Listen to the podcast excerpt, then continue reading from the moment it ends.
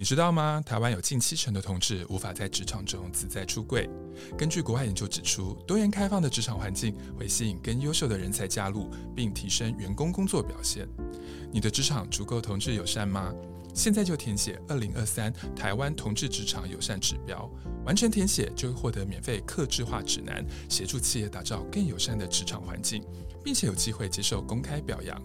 关键字搜寻“同志职场友善指标”，了解更多，请看资讯栏连接。反正 Andy 哥他就是提倡，如果你是同志，请你务必要阻止生前赠与。是的。你去阻止生前赠与，你可以有一个正当的说法，就是请长辈要记得为自己留一线退路。是的，可是可是这个退路间接也保障到我们的权利，因为财产继承权最少还有一个特留份，然后不管长辈再怎么搞，其他兄弟再怎么争，最少最少你没盖章，你都有说话的权利。同志人生十八招，同志人生十八招，同志人生十八招，同志人生十八招。Queer Playbook，Queer Playbook，只要是比较嘎干。同志人生十八招，光阴的故事。同志人生十八招。你现在收听的是热线老同小组制作的《同志人生十八招》第十季。我们是跨代居立公司，今天我们要讨论的是成年后的家人关系。我是今天的主持人萌萌，我今年二十九岁，我是男同志，那我是单身。我跟我家人的感情是，呃，我从小就是在单亲家庭长大，就是我有一个弟弟，然后我是我妈就是抚养我们两个人长大的这样子。那所以说，我们还算是其实就是相依为命的单亲家庭啦。那嗯。我们的家人感情，嗯，小时候其实我觉得算是普通吧，就是我跟我妈比较好，然后我弟是比较木讷一点这样子。但是我觉得我们就是相依为命了，我觉得我们是有那种相依为命的感觉，就是一起度过了一些嗯困难这样子。好，嗯、那再换下一位。好，呃，我是脸脸，我现在二十七岁，那我也是男同志，现在跟男友交往刚第三年。那跟家人的关系，呃，小时候还没有出柜之前，其实。因为有点怕他们会，如果认识太多会知道这些事情，所以小时候其实跟家里没有那么的熟。然后大概在四五年前跟家人出柜之后，因为他们的反应算还不错，就是算蛮接受的，所以这几年感情又变得比较好一点，尤其是跟哥哥部分。那我们两位啊，我们其实都是将近三十的，算是年轻。世代啦，那我们今天呢邀请了两位来宾啊，算是我们就是想要做一个呃世代的对照。那我们就先请 Andy 介绍一下。嗯，大家好，我是 Andy，呃，我的性倾向是男同志，今年五十岁，跟家人的感情关系呃蛮融洽的。只是单身对不对？对，单身。可是跟我妈的话，因为有传呃，她比较传统。所以就感情关系有点紧绷，因为他觉得你没有传宗接代，是吗？是的，我一个姐姐，一个妹妹，另外还有个弟弟。可是弟弟是跟他妈妈一起生活。我们家人的话，就是目前的话，就是还是一样维持很紧密的关系。财产是几乎是由我来，我我来主张跟处理，就是了。所以你们平常就是说会蛮有往来的这样子，就是说什么送礼啊，或者说什么去看侄女啊，什么之类的，会吗？会啊，会啊，会啊。哎，那我们就请中尉自我介绍一下。Hello，大家好，我是中尉，今年四十六岁，然后是个男同志，然后目前稳交二十四年。哇，二十四年，所以人生有一半的时间已经超过跟呃另一半在一起。那我的家庭关系，我呃我是老幺，我两个姐姐一个哥哥，然后呃我老家在南投，所以我大概每个月要回家一次。那基本上，因为我们小时候家里是做小吃店生意，所以我们比较家庭关系很很特别。我们不会有太多口说，但是我们因为小时候小时候一起做生意的经验，大家比较会互相补位，就是他在做什么，你知道，那你会去 support 他的位置。哦，那当然就是身为一个游子，我在大学就出来生活了。那在家庭的关系，当然就是所有外出的孩子都会遇到问题。你原来房间一定会被某个哥哥姐姐因为生小孩或是种种的需求，就被迫的移动跟调整。嗯、那所幸我妈非常的爱我，还是有一间房子小空间可以让我住。房子还是房间？房间，房间，房间，不知道房子，不好意思，我更正一下。所以我就是已经移动三次房间的那个可可怜的外出的孩子。但是我觉得这样也蛮好的，因为我觉得本来家里的资源就应该给最适合的人使用。那我一个月才回去的孩子，我有我的位置，就是比较像是嗯，我们彼此知道自己的定位，然后我会去占住我们自己那个位置，我们不会去。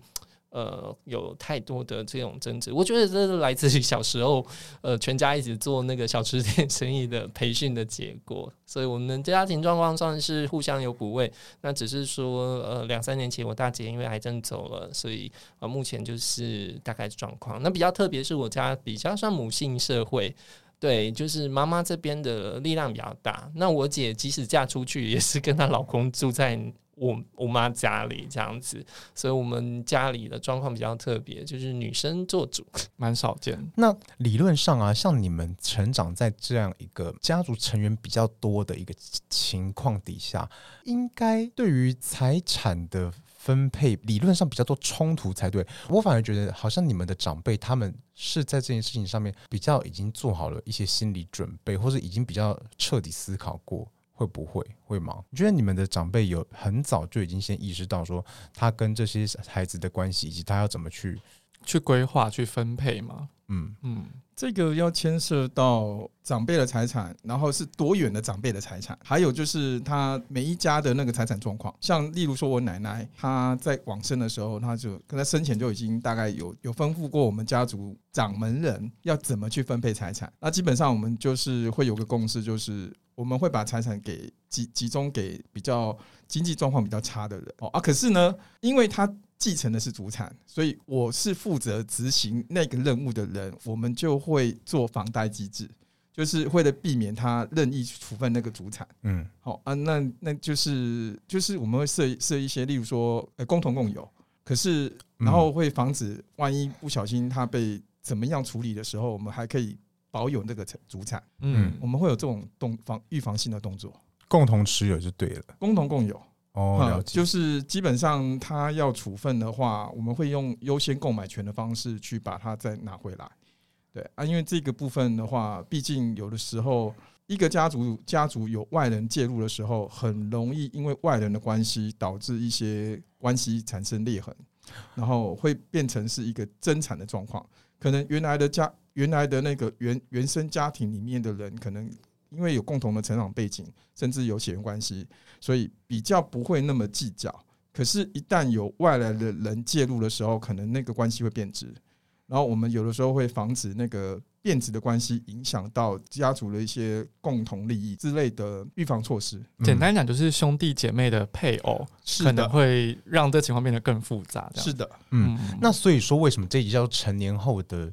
家人关系，就是因为我发现成年后的家人关系跟我成年前完全不一样。那就是要先来讲到说做这一集的初衷啦。那做这一集的初衷就是我。刚刚不是说嘛，我是单亲家庭嘛，所以我跟我妈和我弟，我们算是相依为命，成功熬到说啊，我也成功幸存，我弟也成功幸存，我妈也成功幸存，我们三个人没有烧炭自杀，已经算是取得一个不错的里程碑。但是并没有说哦，我们的童话故事就。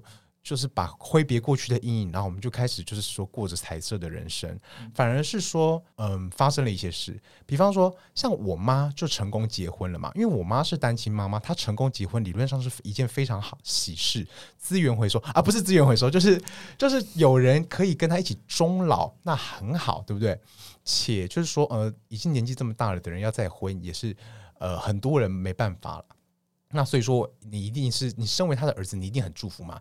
那还有就是，我弟也结婚了。那我弟结婚啊，我是他哥哥，我当然是拍拍手啊，对不对？虽然说我觉得说非预期怀孕好像不是很好，但是啊，都已经生出儿子了，那还能怎么样呢？所以就是拍拍手。那更巧的就是，我们家还是双喜临门。二零一九年，我妈跟我弟同一个月结婚。不是他，我跟我妈跟我弟结婚哦，是他们两个人同一个月结婚这样子。那我想他们应该是乐不可支，喜不自胜。不过呢，一个婚姻的成就就是一个家庭离散的开始，因为他们两个人都有一了一个新的主要家庭。那他们的这个原生家庭就只剩下我一个人，也就是说，他们两个人都有家了，就只有我我我留在原本那个家的结构里面，然后那个结构里面只有我一个人，我就是我自己的家这样子。这个情况在当时还没有形成一些惊讶。就是还没有发生什么事，那事情就是到了，就是说，呃，最近今年二零一二，差不多二零二三，也就是说数年后，差不多三四年后啊，呃，因为就我妈就是负责抱孙嘛，那她就当阿嬷嘛，我妈就变成可能跟他们互动比较紧密嘛，因为我弟也需要我妈来补贴他尿布啊、奶粉啊的这些东西，所以说他们都会很很常有一些互动，然后我就反而比较嗯。跟他们没有互动这样子，然后呢，呃，就发生了一件事，是我妈就提议说，她要提早把呃我们家的那一个房子，就是说，就是就是说送给我弟，这样就是分配给我弟。然后呢，呃，这件事，并且与此同时，我妈也就是有点施压，就是希望说我就是搬出去住，因为我弟已经生了一个小孩，并且现在已经生了第二个。然后我弟媳也非常努力的想要把我赶出去，就是他们就两个人很努力的一起来排斥我了。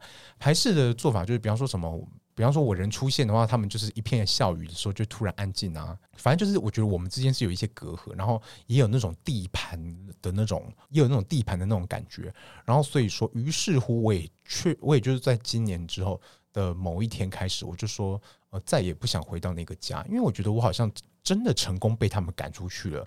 我现在啊，虽然那里还有一些我的什么电脑、我的书啊、我的论文、我的奖状啊什么的，但是我现在我是一步也不敢回去那个家哎、因为我觉得我串联起好多记忆，就是我我会联想到那种耻辱，然后也会联想到说，嗯，很复杂的感情，所以我觉得我现在根本就没办法好好的看着我弟，好好看着的看着我妈，我根本不知道。我跟我弟媳之间，我们是仇是仇人吗？然后所以说，我就觉得说，哦，我的这个家庭关系真的是我最近不快乐的主因。所以希望说有两位长辈可以来开导开导，然后呢，并且也让我们的听众知道说，钱是孝道的背后灵。就是虽然有些人他们是过着呃这个。儒家那个温柔敦厚的的的童话童话故事生活，但是也确实有很多人在配偶的介入之后，那他们的家庭就跟他们小时候想的完全不同。所以我觉得今年就是我们的一个 丁短郎的课程啦。如果说你是一个即将要成年的人，还不懂得说成年之后即将为你这幸福的家庭带来巨变的话，欢迎你去收听这一集这样子。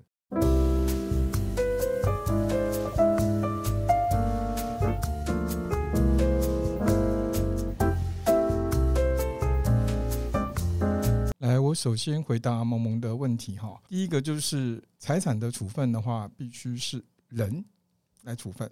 如果拜拜的话，那就是后面的人来处分。可是呢，人总是有万一嘛。然后既然有万一的话，那可能在我们那我们就必须要做一些准备啊。那如果说像是萌萌的妈妈过早把财产给了他的弟弟。然后呢，美其名是说，嗯，要照顾孙子啊。可是，萌萌的妈妈可能忘记了一些重要的事情，就是萌萌也是他的小孩。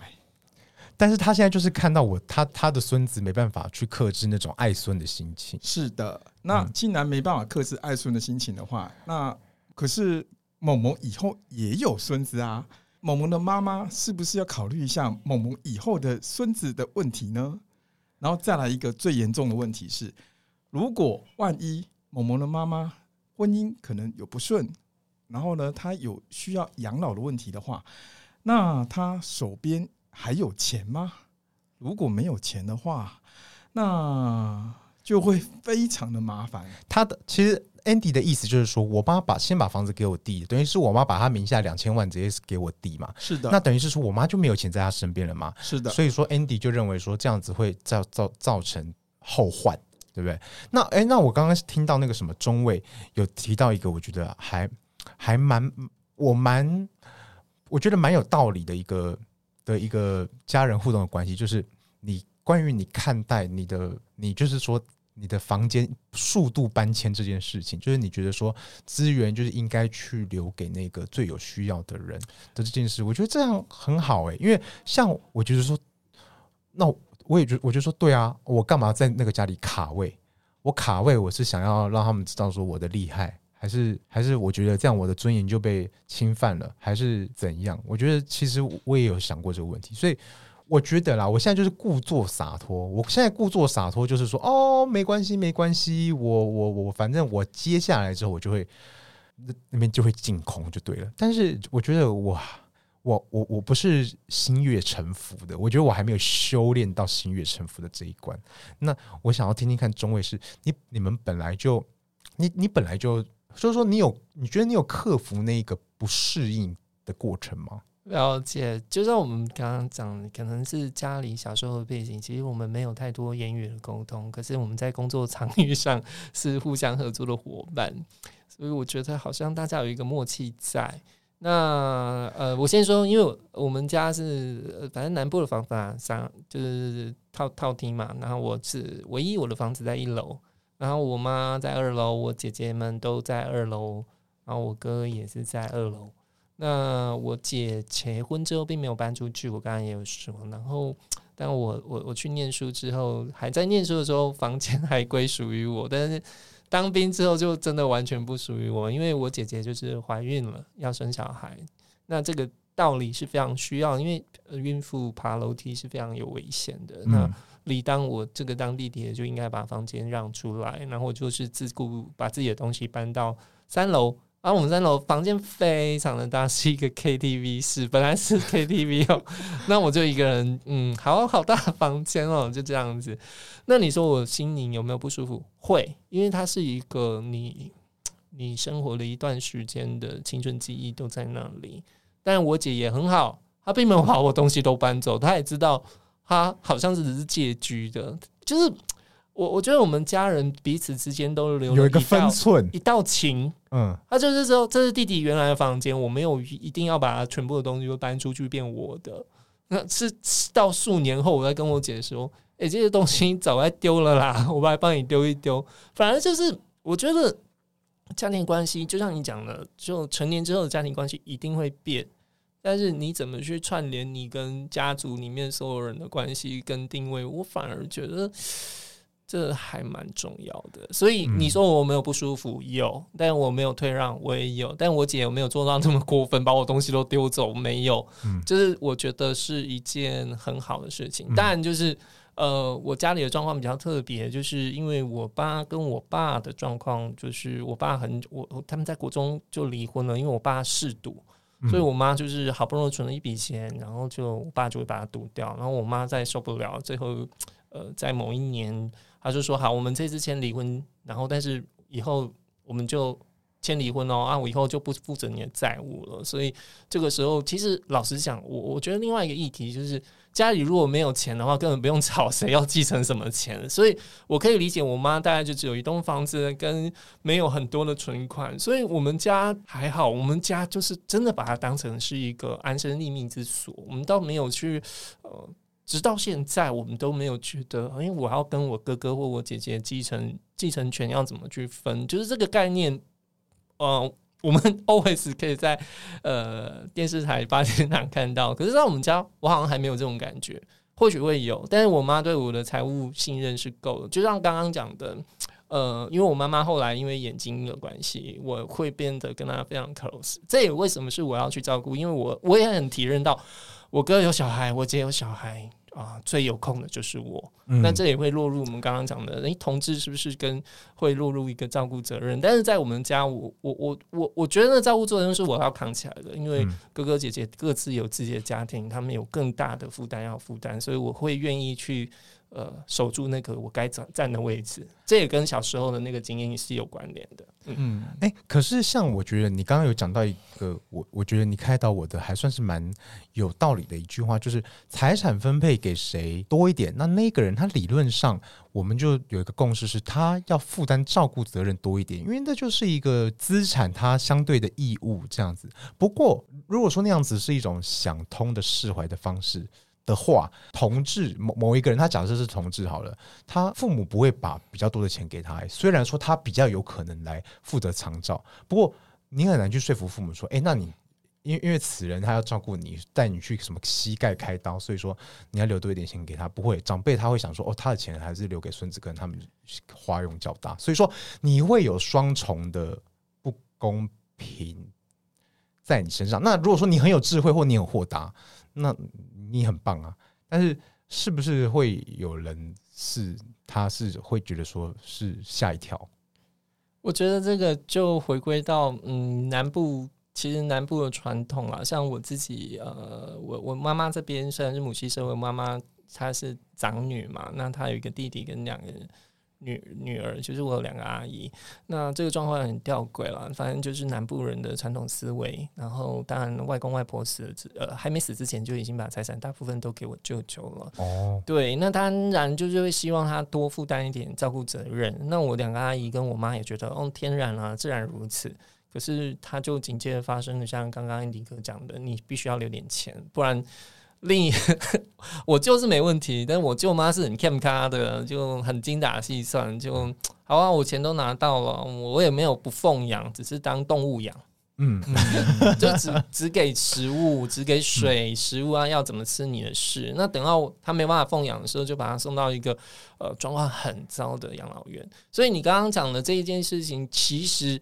南部人会不会有这样思维？对，有，绝对会有。就是，哎，你你都要够够，你呃，先讲生前的，生前是照护，死后是旁道，跟后来要继续祭拜嘛，这样他们都有这种传统的观念，所以要负责照生前负责照顾，死后要负责拜拜的人拿多一点。嗯，那这个就是我在中南部所。感受到的氛围如此，但是在北部已经好像没有这个概念了，所以我我我会觉得说，呃，你现在遇到那种问题啊，我我觉得还是要从家庭关系如何去紧密的联动起来。那你要怎么跟妈妈这边有一些呃互动基础？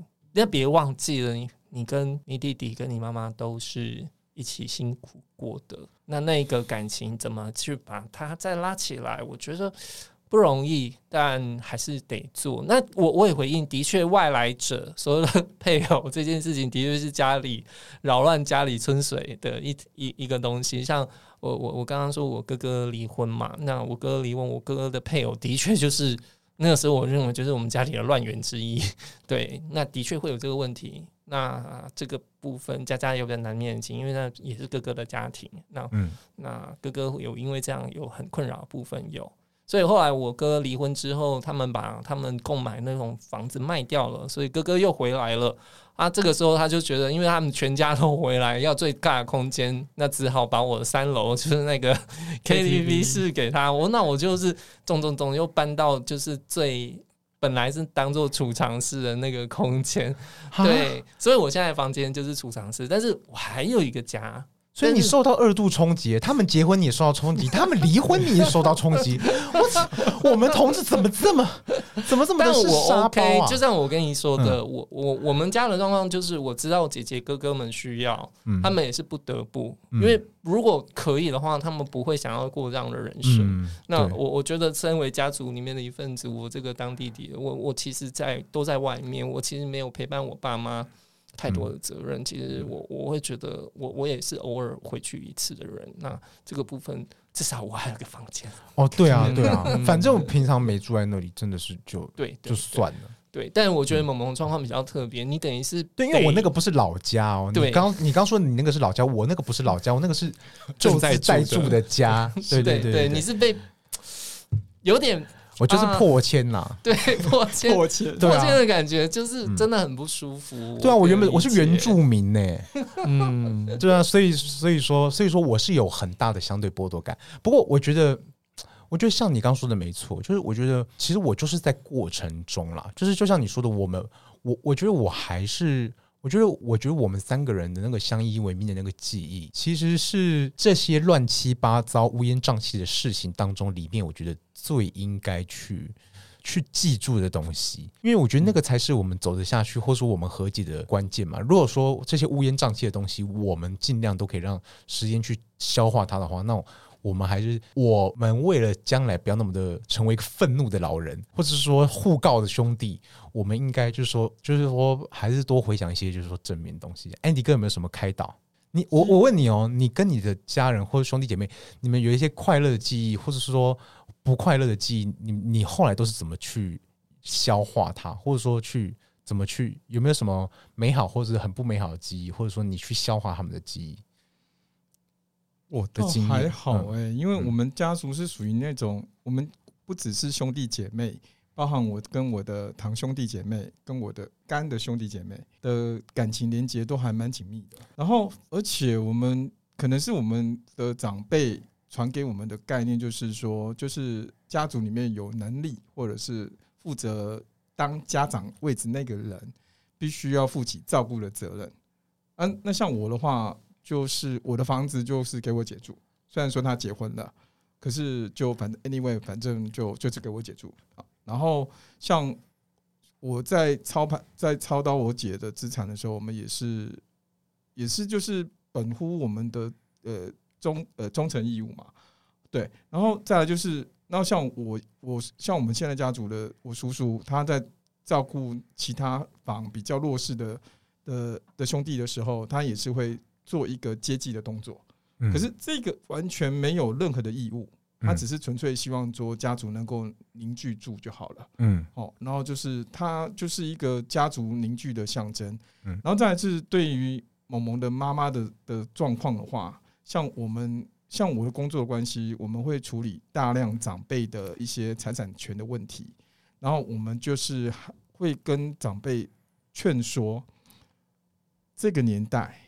孝道是由钱来说话，孝道是用钱来说话。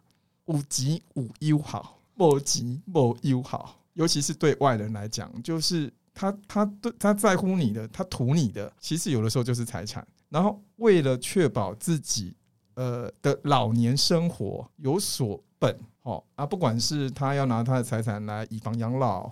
哦，或者是他可能诶临时出了状况，好，那可能需要有有钱，这笔钱他都必须要握在手上。那至于说子女的一些所谓的那个什么继承权的问题的话，那我就只能俗语俗语有句话，就是莫为儿孙做牛马，然后呢，儿孙自有儿孙福，自然如果你走了，他们自然会妥善的处理你的财产，然后。你只要把你的人生过好就好了。嗯嗯，这是我对于大多数的长辈，我们就是劝他说：真的要留手上要留钱，有钱大家好说话，大家都会尽孝道，因为要顺从你的意思，真的是这样子，很现实的。这这这这年代。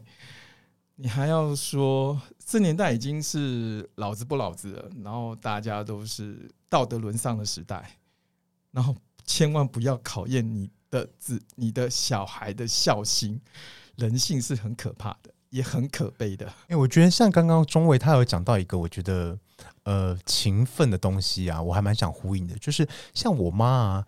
我妈本来就是说也很讨厌我弟媳，因为我我妈其实不是属意这一个人当她的媳妇，但是因为她就是已经成为她的媳妇了嘛，所以她就是一个漫长的接纳她的过程。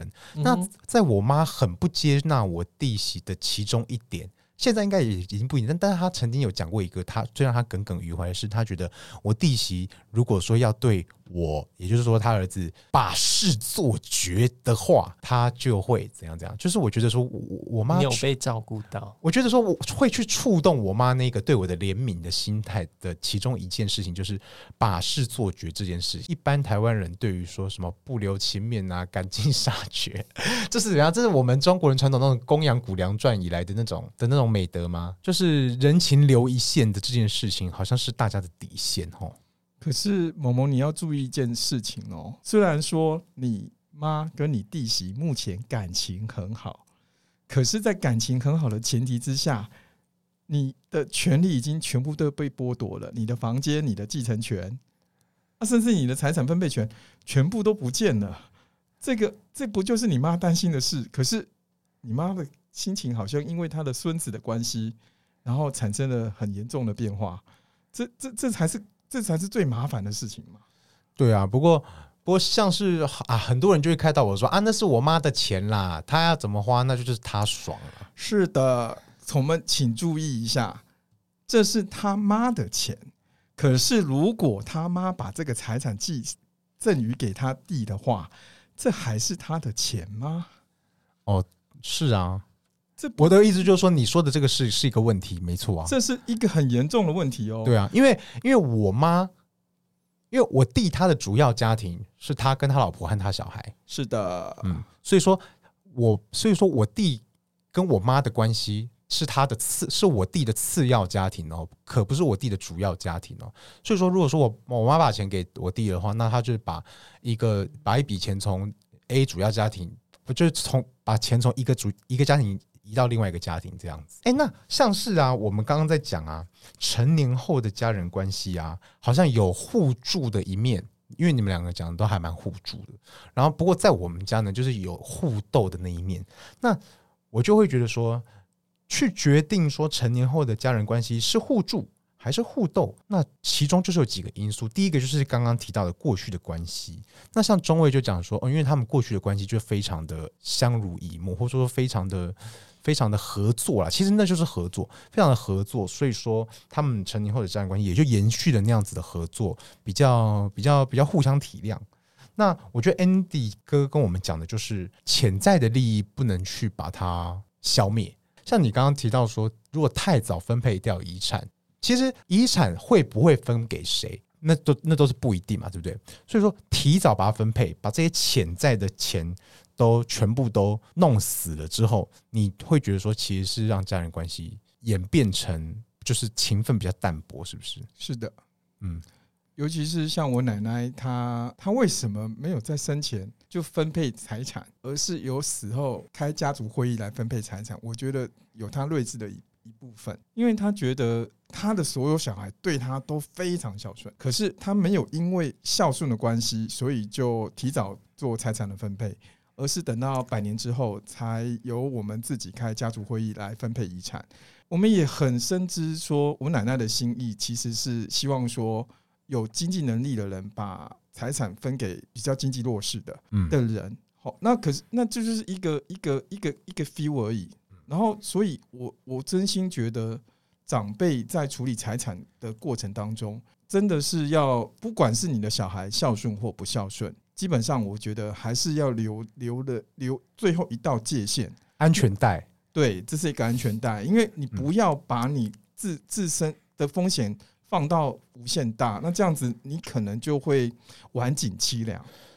晚景凄凉是一件很可怕的事。然后我们也常常看到一些社会新闻，然后明明就有资产，然后把自己搞到那种要要被被人家怜悯啊，甚至于当做游民。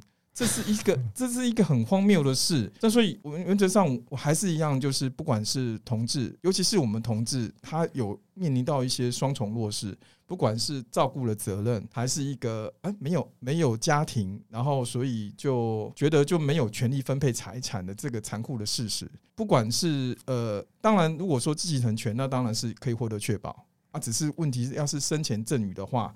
那可能我们就必须要用另外一个说法，让长辈留最后一线尊严，来间接获得自己的应有的权利。这是一个很巧妙的，就是以进为退的一个方法。反正 Andy 哥他就是提倡，如果你是同志，请你务必要阻止生前赠与。是的。你去阻止生前赠与，你可以有一个正当的说法，就是请长辈要记得为自己留一线退路。是的，可是可是这个退路间接也保障到我们的权利，因为财产继承权最少还有一个特留份，然后不管长辈再怎么搞，其他兄弟再怎么争，最少最少你没盖章，你都有说话的权利。所以有的时候我们处理事情的时候，可能要拐个弯，maybe 还有另外一个天堂，是有转圜余地。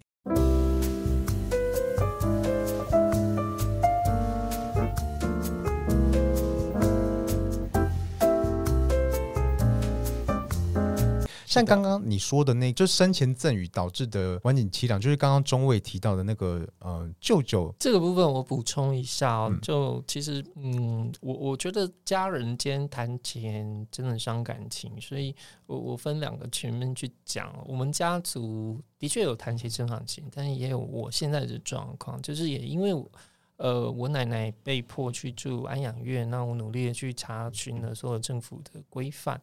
那本来是舅舅那边在雇的，然后姑姑舅舅就说啊，也是在欠个弄清料。我说嗯，不不是啊，那养老院说明明还有可以请啊。原来因为我奶奶有这个呃农保嘛，那因为他们没有办法放弃每个月七千块的农保老农津贴，就硬扒着不放这样子。然后我就说嗯。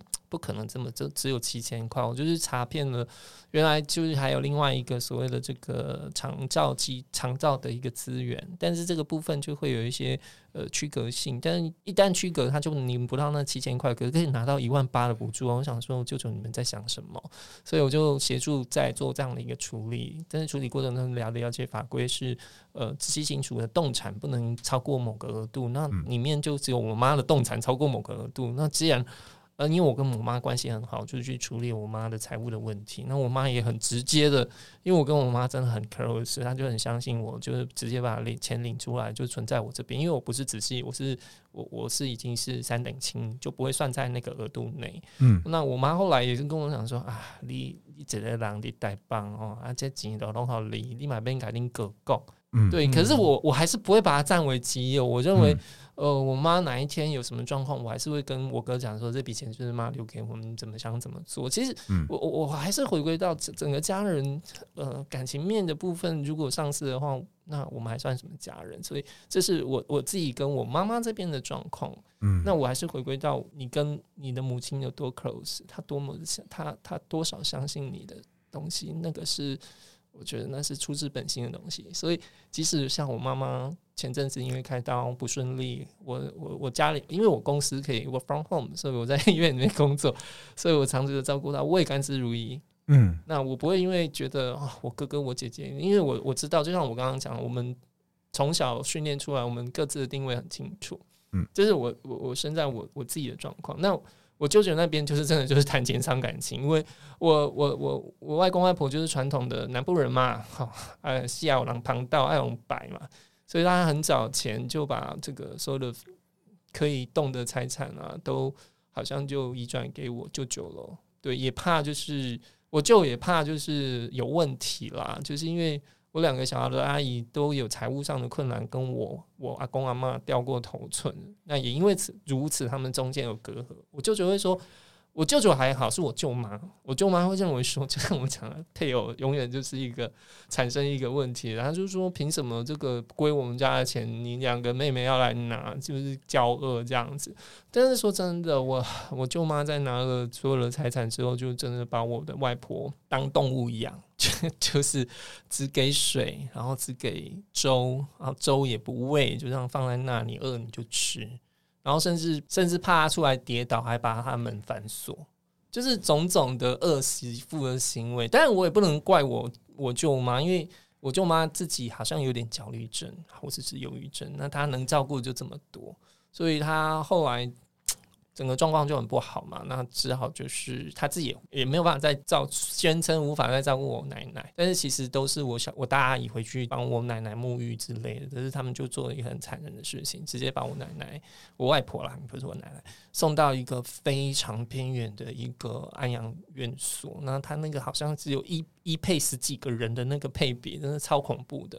然后就只付一个月，只付很少的钱，然后又拿我外婆的老农津贴去填，你知道吗？所以他们家根本没付多少钱。那在这个状况下，我我我我妈是大姐嘛，长姐如母，当然就会说，那那那我她要主张把我妈接到比较市区，然后差多少钱，我我妈都先拿出来，之后我们再算。所以我觉得，嗯，的确会有像 Andy 哥刚刚讲的状况。钱先给了，资源先给了，你的 长辈的状况就很很很容易出辛苦。但回归到呃，我还是觉得钱财这件事情就是万恶根源。像我我很清楚，我家就是我妈那栋老房子和我妈手头不不过千万的存款。我我们家族，我跟我哥哥姐姐完全没有就是要分财产的意念，因为我姐姐虽然住家里，可是她老公也是可以继承千万。亿万那个田产的人，所以他也不缺这笔钱。我觉得好像是那个利益放在那边的时候，就会引人争夺。就像 Andy 哥他们讲讲家训，就是能力好的人要能照顾，这也是一个传统所构筑下来很坚强的堡垒。那比较可惜的，萌萌，你们现在遇到就是你的弟媳遇到一个利益争端，还必须要把这个利益抢到手上，那你就是一个被。这个利益碰出去，所以你必须得做一些他刚刚讲的法律行为。但是大部分的朋友会不会遇到这种因因为利益要跟家人撕破脸？我觉得就大家在情理法这三者之间怎么去拿捏，这是我自己的感觉。嗯，嗯，OK。然后继中尉的话题，我来补充一下哈，关于赠与这件事情，其实有一个东西叫做打官司撤销赠与，撤销赠与就是。只要是人就可以说话，他有赠与行为，当然我也可以撤销赠与。特别是，可是问题是这个会严重冲击长辈的一个观念，就是不不想要家丑外扬。嗯，可是其实长辈也可以放心，因为咱们的呃法院他们都有呃保密的义务，所以有各自法的义务，所以呢，这些全部都是在家事法院打，然后法院打官司，反正打赢了。长辈拿回他有的资产，这个情势就会完全改观哦。啊，那就是嗯，有一样又是钱说话。那可是问题就是，我们要游说长辈，您如果想要改变现状，改变这个非常不爽被人家圈养的状况的话，那麻烦您行使一个就是打假打家事法院官司，法官会判你赢，因为法官。就觉得说啊，当事人当然有撤销的权利呀，而且事态都已经这么明显了，那为什么不行？所以这个官司会赢非常高，只是还是要跟长辈讲说，他有没有办法破除那个观念，就是家家丑，感觉是家丑外外外扬。我觉得像刚刚中尉有提到说，其实你你妈很放心把钱给你，因为你们之间有一种互信的基础的这件事，然后会会去呼应到说我跟我妈的关系嘛。那其实啊，我跟我妈一直都比较有话聊，因为我比较会讲话，我也比较会讲故事，或者是说对什么事情有好奇心什么之类的，我我比较会聊天，所以我跟我妈其实是蛮有话聊的。不过我们的生活形态就是有差异，因为。我妈要负责帮忙带孙啊，带孙是她的兴趣，也是她的责任，所以所以说他跟我弟是比较有互动，然后我就会变成说我很难去，我其实不太知道我跟我妈现在我们见面要干嘛。我觉得我妈也不太，我妈我妈一个礼拜能见到我的分钟数可能也不超过九十分钟，超过九十分钟她可能就会觉得很烦了。类似这种的，就是像我妈有时候会找我去她家吃饭，吃完饭她就说：“哎，你就可以走了。”就是他也会觉得说，你就是饭吃完，你就是可以就是走了，好像一个交代这样子。是啊，嗯，类似就是或者说他也觉得说，嗯，反正就是访客啦，那就是不就是访客客，我就是客人，我是客人，客人，客人哪有不走的嘛，对不对？所以说，我觉得从家人变客人，这也是我没有想过的呀。可是就像你说，因为妈妈有她自己的家庭，嗯、然后也有。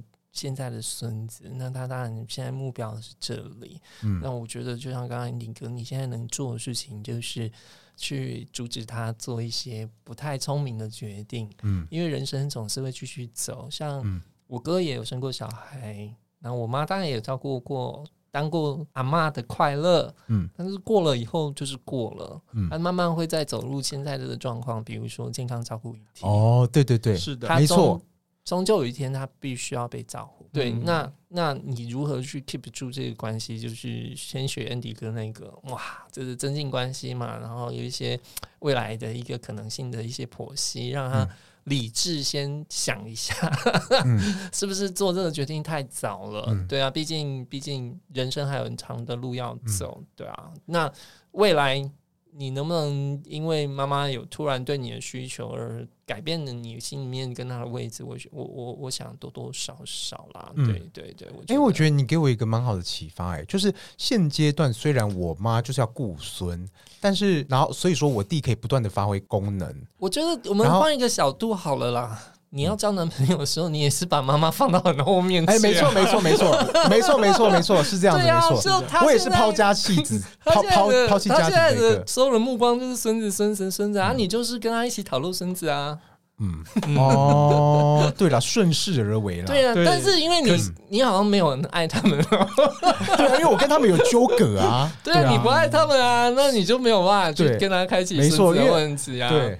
这个两个孩子也要好歹要叫你一声叔叔吧？对，我跟你说，因为我弟生了，我弟生了第二胎的那一那一个月，也就是今年五月，刚好就是我被彻底赶出我们家的那一个月份，所以我跟我弟和我弟媳和我妈，我们的讲话的内容就到此为止，在这之后都是断讯。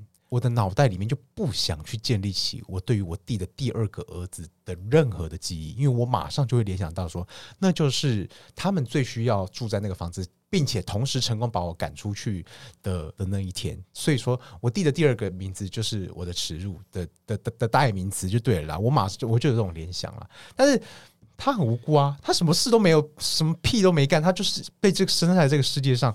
他他干嘛不能享受到他阿伯对他的爱呢？对不对？所以说我最后我我，怎么讲？将来他们还是要来跟我要 iPhone，阿伟还是要给他们 iPhone，对不对？所以你会给他 iPhone？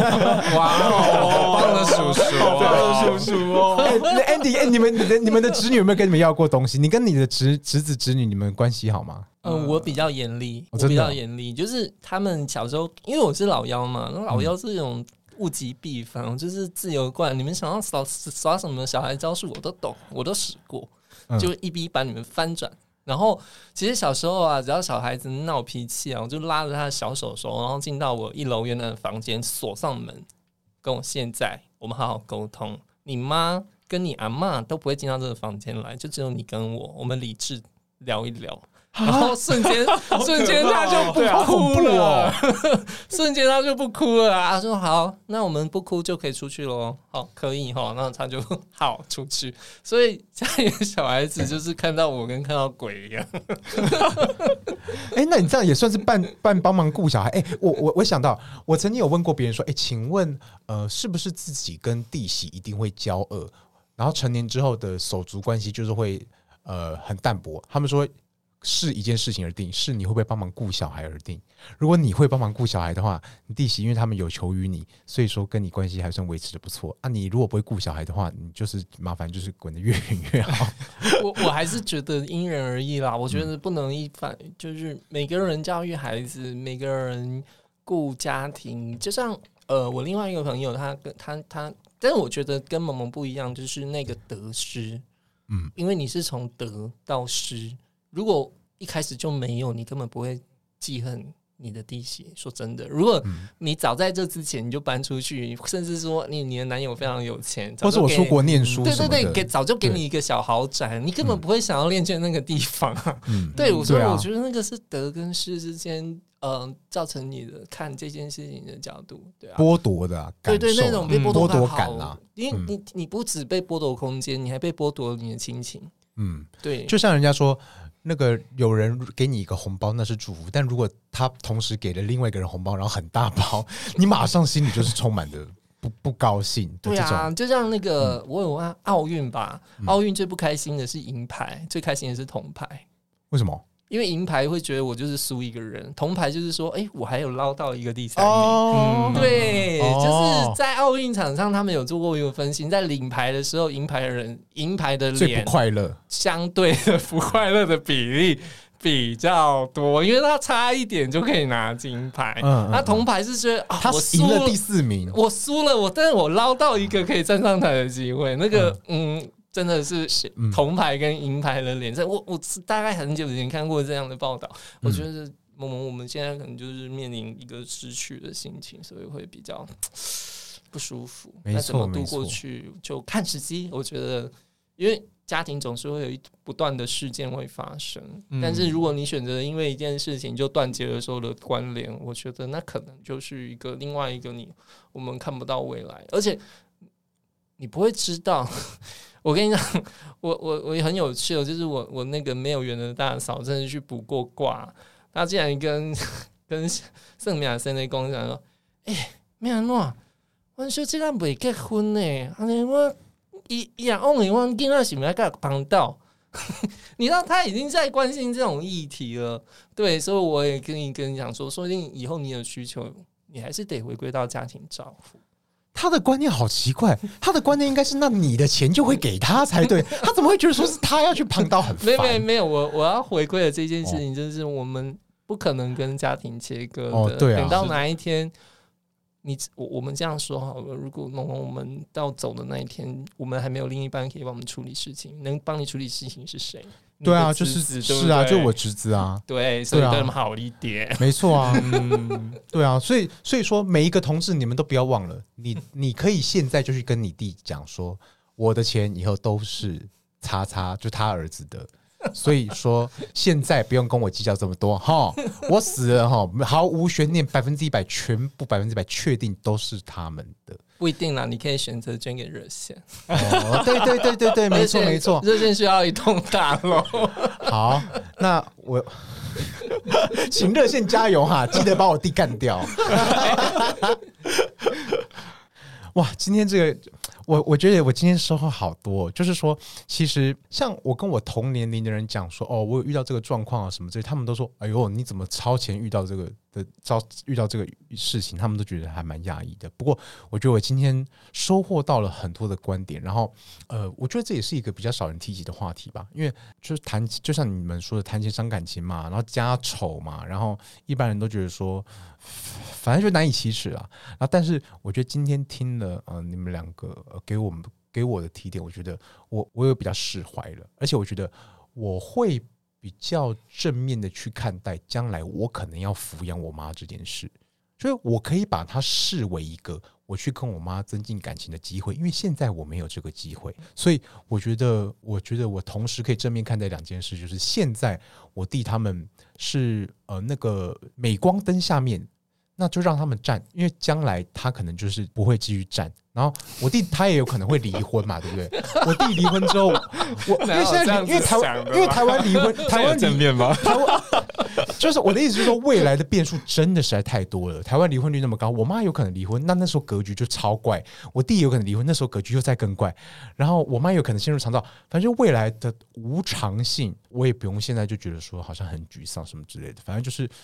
人来神来杀神，佛来杀佛，不是就是过眼前的关打眼前的怪啦，这样子就是、就是反正就是我觉得我今天得到的结论就是，就是不用对未来绝望，然后呢，现在就是说有一点感情，那就留一点感情，这样子蛮不错的。谢谢你们让我找到这个答案。不过，因为既然今天讲的是一个家庭关系，那其实家庭关系里面最容易产生激荡的跟讨论就是财产嘛。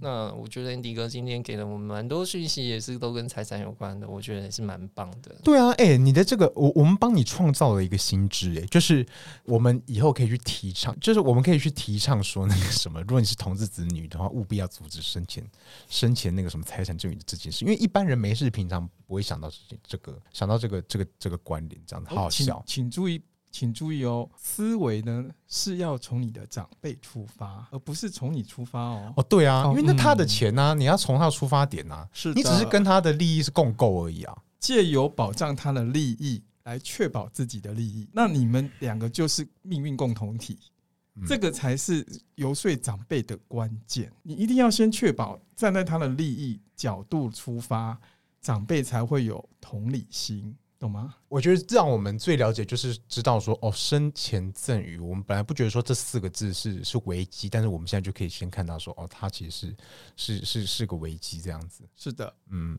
好，对，我觉得这对同志尤其是很重要的事情。像我呃有一个很好的朋友，他们他的弟弟就是是异性恋，然后最近有女朋友，所以他妈妈就有在跟他们讨论说房子未来要怎么分的事情。就因为我的朋友是男同志，他妈妈觉得说他可能不需要养小孩，可能不需要这么大的空间去给家人使用，所以妈妈就似乎有意要把房子分给他的弟弟。对，所以我就觉得恩蒂哥讲的这个，呃，让这件事发生在更后面是一个蛮重要的策略。嗯嗯，没错。那像我家之所以提前发生，是因为我妈我妈不想缴房贷，然后所以我妈就利用人性的贪婪去让我弟他们来愿意缴房贷，因为他们可能只要讲，比方说五年房贷，他们去会去联想到他缴五年房贷就取得一个百分之一百的房子，但是这个可能只是我妈的权宜之计。总而言之，我觉得这一切的风波其实跟我妈的操作是蛮有关的，就是像所以说，就像你刚刚说的那个人性的贪婪啊。最好不要去触及我，我真的也有在讲这些话以前，我就已经跟我妈讲过。我说你不要去激荡那个人性的贪婪，不管你去激荡他们的，或是激动我的，我说这样都是错的。对啊，所以其实这就是考验智慧啦。那就像就是俗话说“家家有本难念的经”，但我觉得我们还是可以，我们还是有办法乐观啦。因为最因为没有至少没有什么惨绝人寰的事情发生。可是我觉得另外一件事情，因为萌萌你说你已经出柜了，对不对？嗯、那你家里人有支持你这个部分吗？我觉得他们他们没有反对，但是他们就是陌生啊。OK，对啊，他们就是陌生，就是就是像，像我的状况是，嗯，我我第一个出柜是我大姐，然后我大姐当然挨没走了，然后我其实。嗯后面其实是在公投那一年，我几乎就是等于出柜，因为公投我要去说服我所有的家人，那个时候才知道，诶、其实我姐早就知道了。那我哥也默默的支持我，一起帮我投下了同意票，而我妈也是。嗯、那其实我觉得那一种被 support 的感觉非常的强壮，对，嗯、所以我我觉得这一件事情也可以跟跟家人有没有认同同志这件事情，其实是一种正向回馈。那最近其实因为我妈眼睛的关系，我常常跟她相处，那我们已经进化到我直接跟她讲我男朋友就是谁，她说我早就知道啊。然后甚至我那一天七夕我去接她去看眼睛，我说。哦，你今日你今日写笔记嘛？我都嘛知，亲娘生爱拜拜啊！啊，恁昨去倒倒食饭？我我讲无，伊等于等于慷慨啊！啊，你咧？我讲啊，人无来得招啊，加加减减。对，就是说，呃，我我觉得在那个关系里面有多紧密，你们可以对于钱这件事情讨论就多深。嗯，那关系不到一个程度，你你谈钱其实会很。很不舒服，但你要很有策略，像 Andy 哥这样子激发他的 危机意识，就是为你好，对，为你好。但是就是 怎么去拿捏那个进度，我觉得就是每个人跟家庭的关系都不太一样，这个只能靠你来摸索了。嗯，水到渠成啊，你说的就是水到渠成，我也我也同意。另外一个其实最重要的关键其实是家人情感的维系，有的时候不骄恶。然后维持一个所谓的和谐的关系，反倒是可以让我们想要做的事情更顺利一点。而且，其实家人的关系其实没有那么的紧绷啊。而且，有的时候要发挥自己的一些睿智啊。有的时候想不懂的话，就像是我们可以互相讨论嘛。嗯，反正就是三个臭皮匠胜过一个诸葛亮。嗯，然后。当有一些碰撞的时候，然后如果说可以用睿智的一个角度来去化解的话，那对于所谓的孝道，你既尽到了孝道，而且重点是你也确保了自己的一些利益，或者是说自己的权利保障，保障自己的权利，嗯、那这不是更好的事情吗？嗯，那反倒是一个对立对立面，你可能既就是双重损失。就是家人的关系也也也也伤心又伤神，又伤又又又伤钱又伤钱。那那问我们干嘛不把它换一个角度？就是哎，我们既然既可以确保家人的关系，嗯，然后也可以确保哎，确保长辈长辈的未来，然后也可以确保自己的未来，那不是三好吗？对啊，所以我觉得这真的是我们。很重要的一个功课，就是我们成年以前，我们没有想过我们要做这样子的功课，就是在这些关系、这些利益的角力当中，我们想办法一起合作来达成一个善终。哦，我觉得这也确实是一个，就学习啦，就关卡啦，就是是的，就是说，我们若克服了，其实这就是就就是考验我们。我觉得这种考验我们的智慧，考验我们的手的能力，然后也会。如果说成功克服的话，会会带来一种满足的感觉。是的，今天的节目真的非常感谢大家的收听。我是萌萌，我是连连，啊，我是中卫，我是 Andy，我们下次见。嗨，大家好，这里是同志咨询热线，我们是台湾第一个立案的同志组织，我们有八个不同的工作小组，提供各式各样的服务给同志社群。有你的捐款支持，我们可以为台湾的同志做更多，也欢迎到脸书和 IG 追踪我们哦。